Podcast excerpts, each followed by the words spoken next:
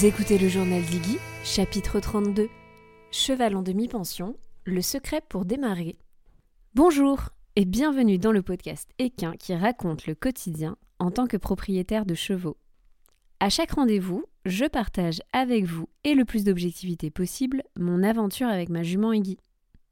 Que vous soyez simple cavalier ou récent propriétaire, vous trouverez dans ce podcast de l'inspiration, des pistes de réflexion, des témoignages, des idées mais aussi des outils pour vous permettre à votre tour de passer à l'action pour construire votre histoire rêvée aux côtés des chevaux.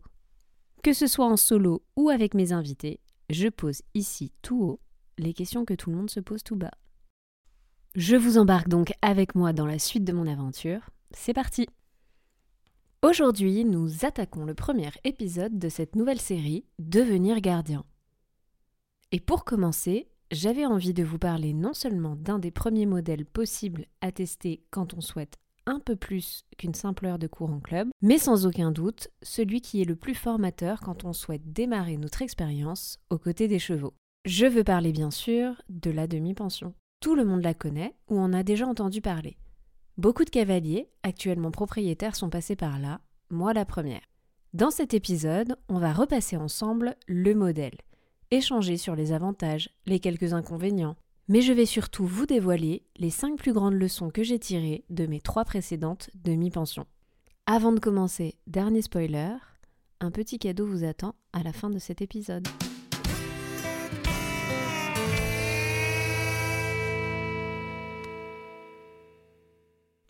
Quoi? Tu t'occupes de son cheval à sa place et en plus tu payes pour? Ça, c'est la réponse number one quand je tente d'expliquer le principe de la demi-pension à des non-équitants. Personne ne le comprend. Ça leur paraît fou de payer pour s'occuper à la place de l'autre de son propre cheval. Même si je ne suis pas sûre de vous apprendre quoi que ce soit de neuf, je vais quand même commencer par redonner la définition et le principe d'une demi-pension, histoire que tout le monde ait les mêmes bases. La demi-pension, c'est une formule de location entre un propriétaire d'un cheval et un cavalier, dans laquelle ce cavalier utilise le cheval un certain nombre de jours par semaine en échange d'une contribution financière. Le terme demi-pension désigne généralement que le cavalier va disposer pendant la moitié de la semaine du cheval, soit environ 3 à 4 fois. Il existe aussi les tiers de pension, qui concernent donc une utilisation plus restreinte, environ 2 à 3 fois par semaine, et l'écart de pension, pour une fois par semaine. Cette formule peut se mettre en place entre un propriétaire et un cavalier de manière autonome et indépendante, mais aussi entre un club et un cavalier sur un cheval précis.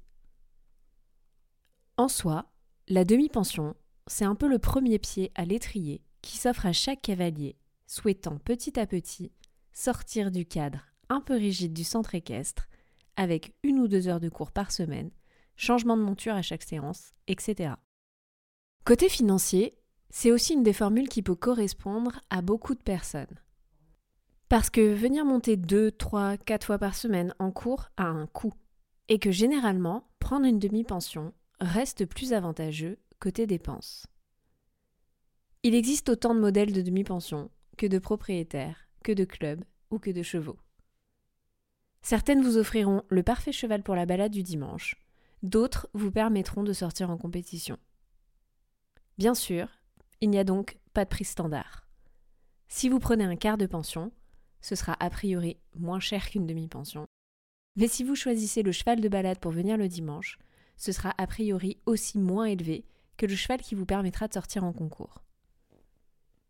Comme pour tout, la demi-pension a des avantages et ses inconvénients.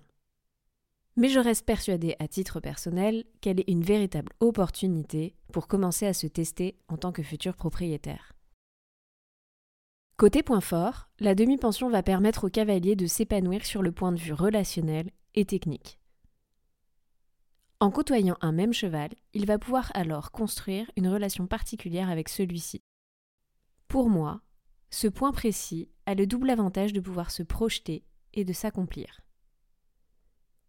se projeter, que ce soit d'un point de vue pratique équestre, en testant ou en approfondissant de nouvelles disciplines par exemple, s'accomplir, car en apprenant à mieux connaître son binôme, on se construit. On peut se dresser des axes d'amélioration communs et relever de nouveaux défis. N'oublions pas non plus qu'en doublant ou triplant votre moyenne d'heures passées à cheval, vous allez pouvoir vous améliorer et viser plus haut également, a priori. Plus d'heures à cheval donc, mais surtout plus de temps passé à côté et autour du cheval. Et ça, c'est le point le plus important qui vous rapproche petit à petit du quotidien de propriétaire. Plus personne pour reprendre votre poney à la fin de la séance et vous enlever 30 minutes de pensage, de brouting ou de gratouille. Avec la demi-pension, une nouvelle dimension s'ouvre. En fonction du cadre de départ qui est décidé pour cette aventure, vous pourrez aussi accéder ou pas à l'ensemble des questions qui taraudent le ou la propriétaire de votre cheval. Il y a une expression qui dit c'est en forgeant que l'on devient forgeron. Et eh bah, avec la demi-pension, c'est pareil. C'est en commençant à côtoyer les raisonnements et la gestion quotidienne de votre cheval, c'est-à-dire l'alimentation, les soins, le parage, le vermifuge, la dentiste, etc. Et c'est ainsi que vous apprenez petit à petit à vous poser les bonnes questions pour le faire seul par la suite. Mais parce que chaque pièce a deux faces, chaque yin a un yang, chaque opportunité a son lot de contraintes, de freins ou de points de vigilance, il en est de même avec la demi-pension. Alors la première et la plus évidente, c'est que ce cheval, bah ce n'est pas le vôtre. Fastoche, vous me voyez venir, mais en rentrant dans le quotidien et donc dans l'intimité d'un duo déjà existant, vous pouvez vous retrouver à exprimer au fur et à mesure un avis différent, voire à être en désaccord avec le propriétaire. En fonction des personnes, du contrat, vous ne serez pas forcément consulté dans certaines prises de décision, et pourtant celles-ci vont peut-être impacter votre quotidien avec lui. Une autre sur laquelle on peut tous se laisser surprendre, c'est que sur la longueur, on peut également avoir du mal à partager. Et là, je parle notamment pour les demi-pensions sur des chevaux de club. Au début, on est trop content d'avoir toujours le même cheval, de pouvoir l'avoir un certain nombre d'heures pour nous. Mais quand il faut raccrocher le licol, pour que d'autres viennent alors profiter de lui, ça peut provoquer beaucoup de frustration. Le dernier point négatif, qui me vient instinctivement, c'est que comme vous n'êtes pas le propriétaire, ce n'est pas forcément vous qui décidez si ça va s'arrêter. Ce qui veut dire que toute la charge émotionnelle liée à cette relation, cette histoire, peut alors se transformer en véritable pincement au cœur si elle disparaît d'un jour à l'autre, sans que vous ayez le temps de faire votre deuil. Alors alors, Comment faire en sorte que ça marche tout ça? Avant de vous livrer mon retour d'expérience personnelle, suite à mes diverses demi-pensions, je voudrais rapidement dresser un comparatif des deux modèles existants, soit la DP de propriétaire et ou la DP de club. Parce qu'en fonction de celui que vous choisirez, certains des freins évoqués juste avant vont diminuer et vice-versa. La DP de propriétaire est a priori un cheval que vous ne partagerez qu'avec peu, voire très très peu de personnes, contrairement à une DP de club, qui en général sera quand même encore utilisée pour de nombreux autres cours par d'autres cavaliers. Ça veut dire que les nouveaux apprentissages, les progrès sur certains exercices se verront mieux, et a priori, vous n'aurez pas de nouveaux problèmes à gérer. Dans le sens où votre cheval ne va pas forcément rencontrer plein de problématiques avec son propriétaire qu'il vous faudra à votre tour prendre en compte, voire régler pendant vos séances à vous. Pour autant, la DP de propriétaire peut aussi avoir un avis très tranché sur quoi faire, comment le faire et avec quel niveau d'exigence. Ce qui va vous laisser peu de souplesse pour proposer, tester, choisir. Ça peut même aller jusque dans le choix du coach. Ce qui s'entend complètement d'un point de vue de propriétaire, puisque si le cheval a déjà un coach qui le suit, il connaît son travail, il connaît sa personnalité, son tempérament mais ce qui d'un point de vue de demi-pensionnaire ne vous conviendra peut-être pas. La DP de club sera dans un sens peut-être plus ouverte pour vous laisser tester de nouvelles disciplines, vous inscrire au stage de hunter ou d'équitation de travail du dimanche après-midi, voire vous encourager à tester un parcours ou une reprise de concours. Vous l'aurez compris, la recette du succès pour choisir et prendre une demi-pension, c'est de se poser des questions en amont sur ce que l'on attend soi il est maintenant temps que je vous dévoile donc les cinq leçons que j'ai apprises grâce à mes trois demi-pensions. Alors je vous fais un peu le topo, j'ai eu deux demi-pensions à dos, deux demi-pensions sur des chevaux, deux propriétaires. Et puis plus tard, juste avant Iggy, j'ai pris une demi-pension sur un cheval de club. Dans un cas comme dans l'autre, la première leçon que j'en ai retirée, la plus importante, c'est celle que je viens déjà de vous donner, si vous savez lire entre les lignes. Cette leçon, c'est de définir le cadre avant tout pour nous. Alors ça semble évident, mais quand on y pense, même si nous sommes à l'origine de la recherche d'une demi-pension, cela veut dire que l'on a une idée derrière la tête. Que cherche-t-on à accomplir? Quelle frustration souhaite-t-on régler? Pourquoi souhaite-t-on en fait se lancer dans cette aventure? Même dans le cas où l'on répond à une opportunité, quoi qu'il arrive, au moment où l'on prend la décision de s'engager, il faut le faire en regard de nos objectifs à nous et de nos possibilités. En plus de cette partie introspective, il faudra combiner la partie technique. Combien de temps Quel budget Quel jour Quelle discipline je suis autorisée à faire? Toutes ces questions, il faut les avoir en tête et se les repasser. Parce que, une fois que l'on sait ce qui est OK ou pas OK pour nous, il va falloir s'assurer de comprendre les attentes du propriétaire ou du club et de voir si justement ça colle avec les nôtres.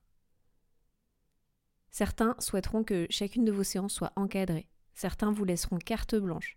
D'autres seront fermés à certaines pratiques. Certains auront des jours précis, d'autres s'adapteront. Bref, pour que cela tienne en fait sur la longueur, le secret, c'est de définir le périmètre d'action en amont. Ado, j'ai eu donc deux demi-pensions à chaque fois de propriétaire.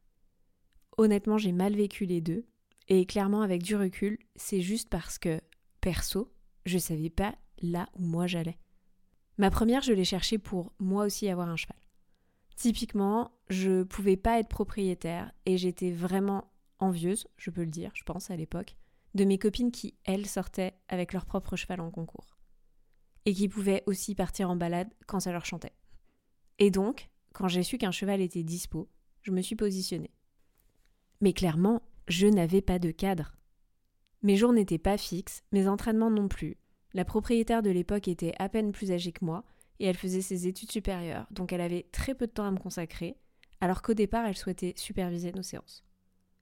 Et puis, j'avais pris ce cheval parce qu'il était dispo.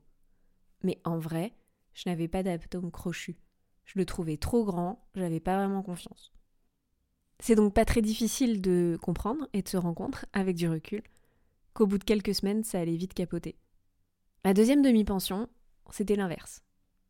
On était venu me chercher parce que en fait j'étais un poids plume et que j'étais donc la seule à pouvoir me hisser sur le dos d'un jeune petit pur sang arabe de 3 ans dans le but de le débourrer.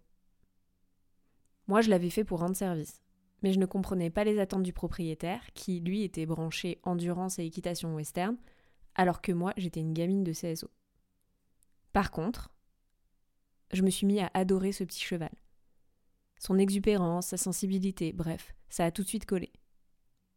Le souci majeur, c'est que le propriétaire a revendu son cheval. Pour lui, dès le départ, il était clair que, ben, en fait, j'étais juste de passage. Et je n'avais été là vraiment que pour valider le débourrage avant la vente. J'ai été méga triste. Ma dernière demi-pension était à l'inverse mûrement réfléchie. Comme quoi, de prendre quelques années, ça aide parfois. Je me donnais deux ans pour avoir mon propre cheval. Je voulais pouvoir apprendre à réévoluer seule à côté d'un équidé et faire tout ce que je pouvais pas faire en fait lors de mes cours.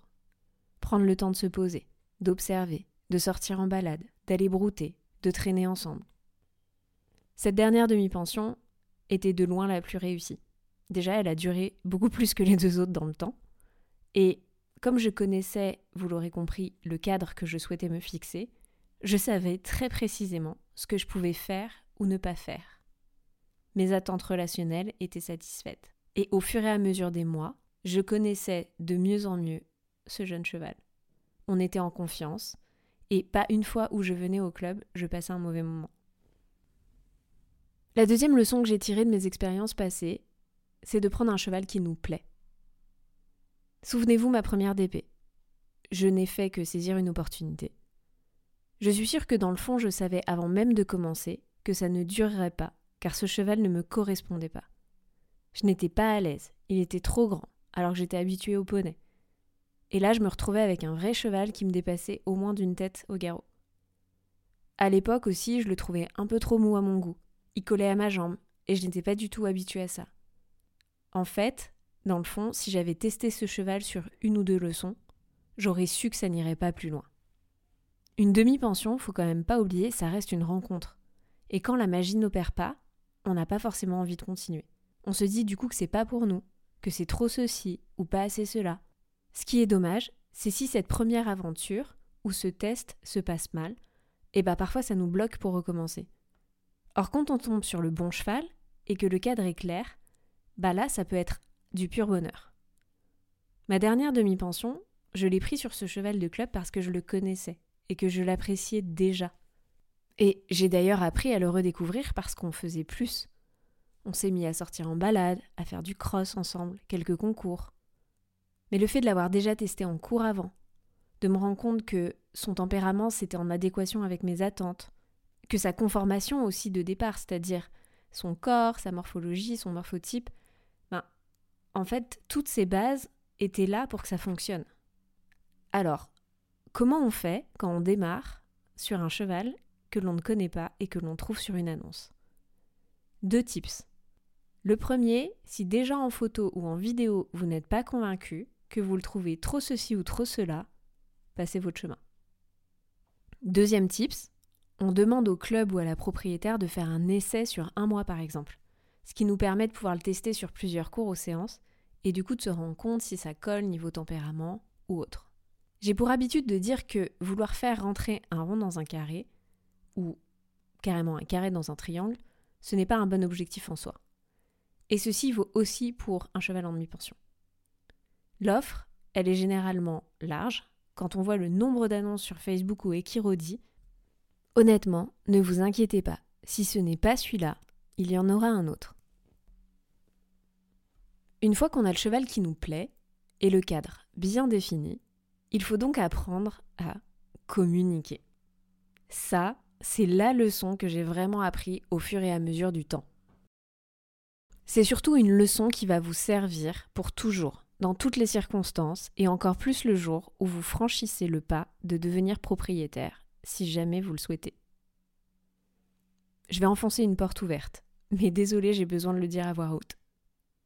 Personne ne sait, personne n'est là pour deviner vos intentions, vos émotions ou votre ressenti. Personne ne sait, à votre place, pourquoi vous avez fait comme ceci ou comme cela. Lorsque vous prenez un quart, tiers ou demi-pension, vous devenez un des piliers de la gestion du cheval. Ce que vous faites, pourquoi vous le faites, doivent être réfléchis et communiqués.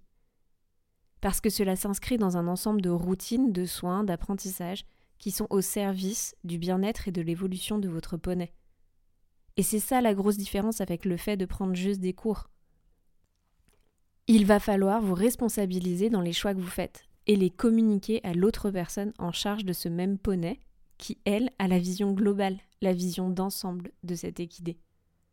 Le manque de communication, c'est un des problèmes majeurs que l'on retrouve dans toutes les strates, toutes les couches de notre société. Mais là, il y a un enjeu autre que nous, et c'est le poney, parce que ce poney ne parle pas avec des mots. Donc c'est à nous de nous exprimer.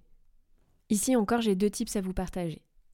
Le premier, c'est s'assurer que vous avez le même vocabulaire et que les mots ont le même sens pour vous et le ou la propriétaire du cheval. Par exemple, si vous dites il était super excité en balade, ok, ça veut dire quoi? Qu'est-ce que veut dire excité?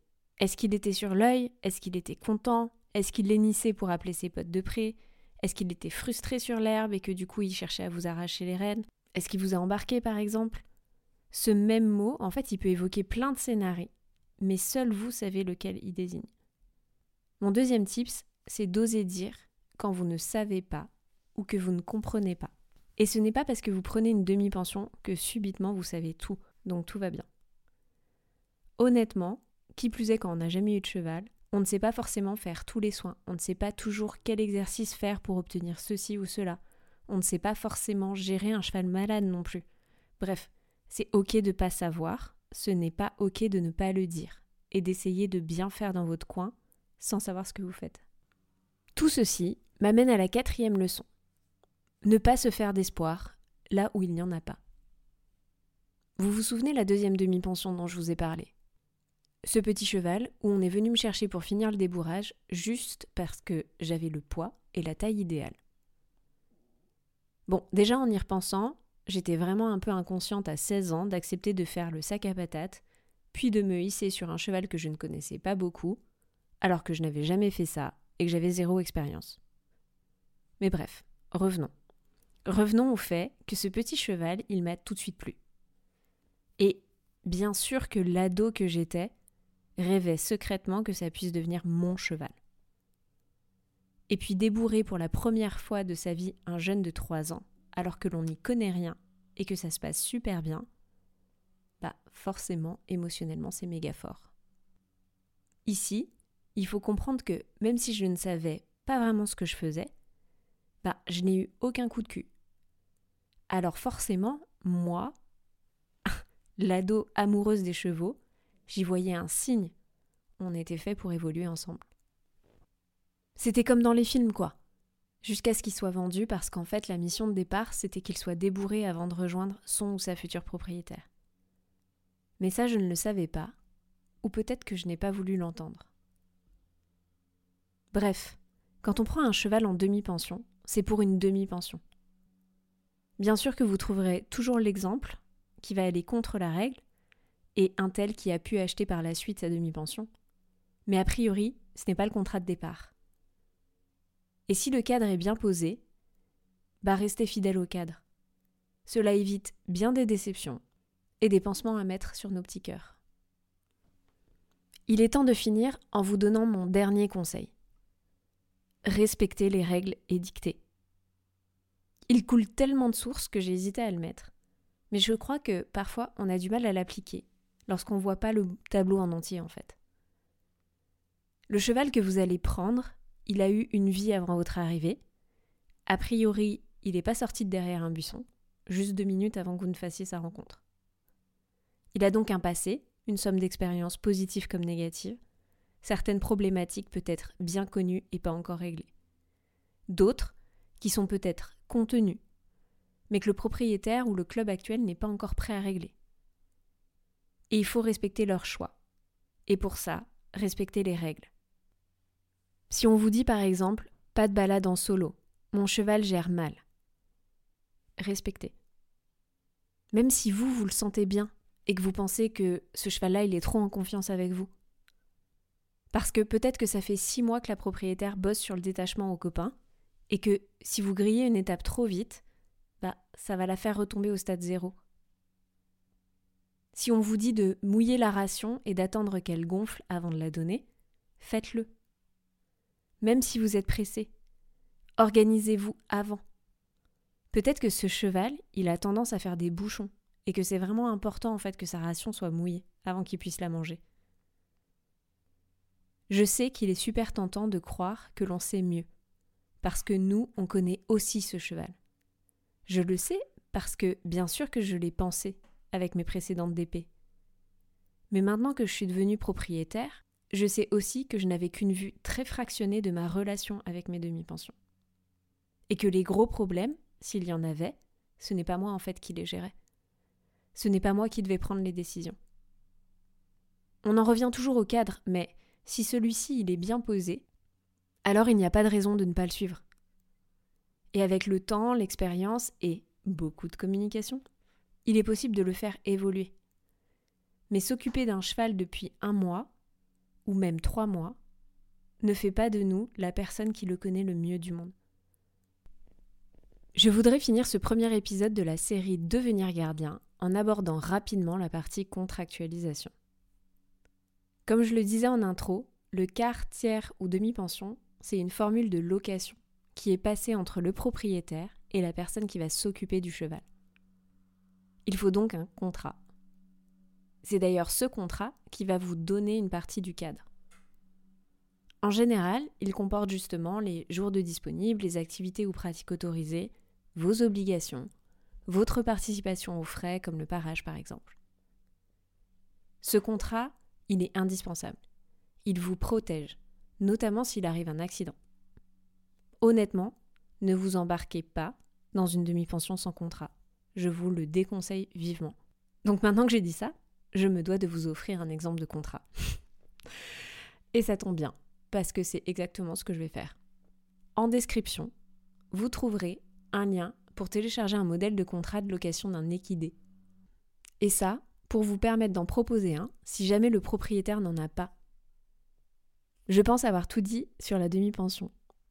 Et ça tombe bien puisqu'il nous reste plein d'autres modèles à explorer. Je vous donne rendez-vous donc dès la semaine prochaine avec une invitée de choix que tout le monde connaît et que tout le monde suit sur Instagram. Mais je vous laisse encore un peu de suspense.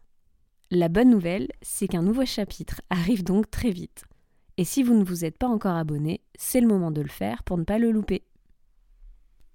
Si vous souhaitez soutenir le podcast, eh bien rien de plus simple, il suffit de partager cet épisode ou un autre sur vos propres réseaux sociaux. Pour toutes celles et ceux qui écouteraient via Apple Podcast, je vous encourage à pas être timide et à nous laisser un commentaire pour nous dire comment le journal Diggy vous a aidé dans votre propre quotidien. Vous pouvez également laisser quelques étoiles, ça nous fait toujours autant plaisir. On se retrouve ici donc dès la semaine prochaine et en attendant, vous pouvez aussi nous rejoindre, Iggy et moi, sur Instagram pour y suivre notre quotidien et notre actualité. Vous nous retrouverez sous le pseudo Iggy.journal. Merci de votre écoute et à bientôt